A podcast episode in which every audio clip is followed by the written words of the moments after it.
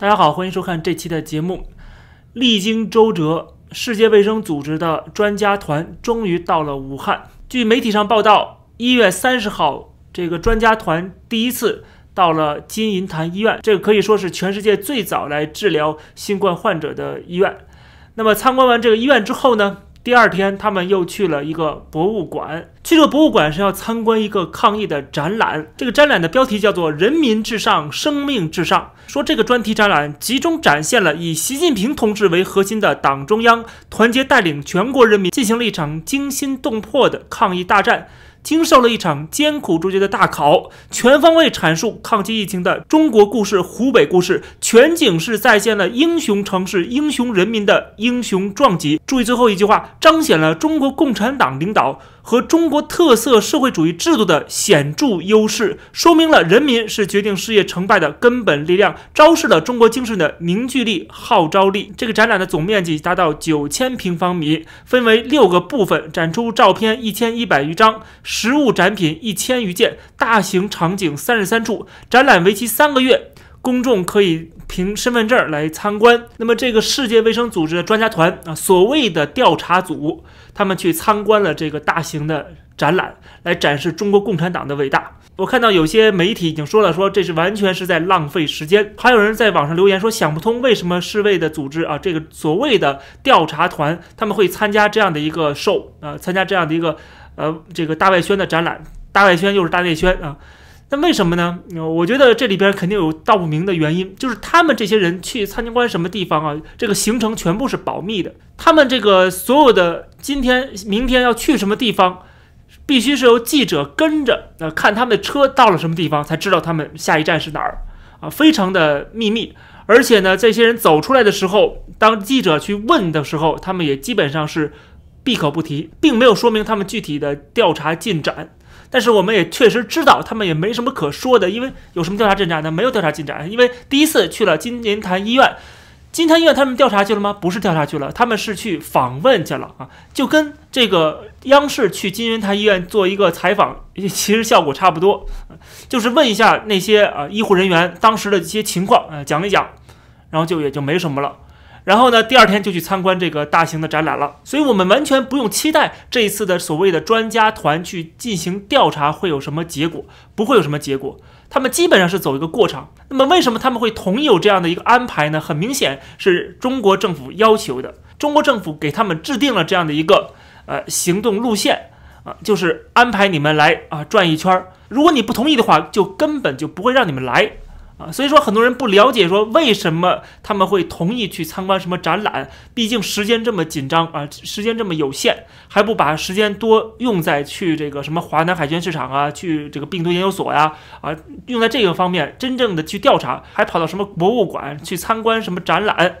那么当然了，这个展览是一个大外宣的步骤，这是政府作为一个外宣的一个动作，这是必须要做的啊！因为这些人来，不可能让他们走了之后说中国共产党的坏话，或者说说中国不好的坏话，或者说认为这个疫情是从中国爆发的啊，肯定不会允许这些人得出这样的结论。那得不出这样的结论的话，那么这些人去干嘛呢？当然了，就是呃，不去是不行的，因为全世界的目光都聚焦在这儿。那就聚焦在世界卫生组织，他们到底怎么调查这个疫情造成全世界这么大的损失的疫情，到底从哪儿来的？这个病毒从哪儿来的？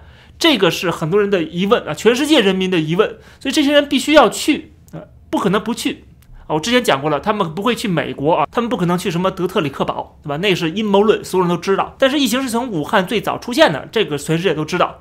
所以说，他们这个世卫组织人一定要去武汉的。去完武汉回来，他即使最后没有一个结果，但至少这个动作要有，否则的话，谁还给你这个世界卫生组织这个贡献资金呢？对吧？谁还给你捐款呢？你这个工作做不到位啊，他们也受到很大的压力。所以说，这个世卫组织还是要走个过场的啊，就是去中国实际上是走个过场，双方都心知肚明，那都知道不会有任何结果。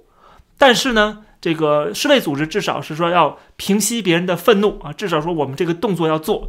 那么对于中国来讲，啊，也不得不让世卫组织进来啊。他其实不想让世卫组织来武汉的，但是没有办法，呃，这个压力太大，他只能让他这些人来武汉。但是来武汉的时候呢，又不能让他们真正的看到，呃，他们想看的东西。所以说呢，就拖了这么长时间，该销毁都销毁了，该进这个保密的这部门都进保密部门了。所以说不会让他们看到什么真凭实据的东西，看不到真凭实据的东西之外呢，还能够通过这些这个世卫组织专家来，能够展现我们中国的开放和我们中国的清白啊。所以说他又把这个可以变成一个大外宣，就所谓的调查，最后变成了一个难得的宣传中国共产党为人民服务的这样的一个。大外宣的机会，所以他把丧事当喜事办，就是最后一个这样的结果，让他们去参观展览。这个展览还是起到一个洗脑的作用嘛？不光是给中国人民洗脑，甚至还要给这些外国的专家们来洗脑。这是共产党的一个拿手好戏啊！从延安时代就是这么干的，对吧？美国代表团到了延安，呃，夸共产党啊，多么民主，多么自由。然后这个大家都知道啊，美国杜鲁门把这个。国民党的经费都给断了啊！国民党腐败透顶，对吧？最后结果怎么样呢？是谁腐败透顶？是谁没有民主？是谁没有自由呢？对吧？所以说，这个共产党把美国骗得团团转是有历史渊源的，是过去就做过这种事情的。所以说，showcase 啊，给这个西方人看，这个这简直是拿手好戏啊！所以说，这次等于起到了同样的一个作用，就是来蒙蔽和来欺骗这个西方人，欺骗国际组织。这就为什么？美国会最早退出这个世卫组织，因为实在受不了了啊！知道世卫组织是完全投靠中国，被中国给玩弄于股掌之中。而且美国讲了很多次，说要这个世卫组织进行改革，但是根本就没有任何动作，根本不改革。这个谭德赛在在这个位子上，也不可能有什么改革，对吧？所以说呢，这个所有人都知道谭德赛拿了中国多少好处，或者说谭德赛的家乡。啊，这个埃塞俄比亚拿了中国多少好处，大家都心里清楚。所以说，呃，这个世卫组织是改不了的啊。美国不管退出还是再加入，这个世卫组织都不可能改的，都会继续的跟中国翩翩起舞啊，跟着中国大外宣一起翩翩起舞。这是个现实，没有办法。美国重新加入这个世卫组织，只会继续的给这个世卫组织这样的一个亲共的组织输血，给他们经费，让他们来到中国来旅游，参观一个吹嘘共产党的功绩啊。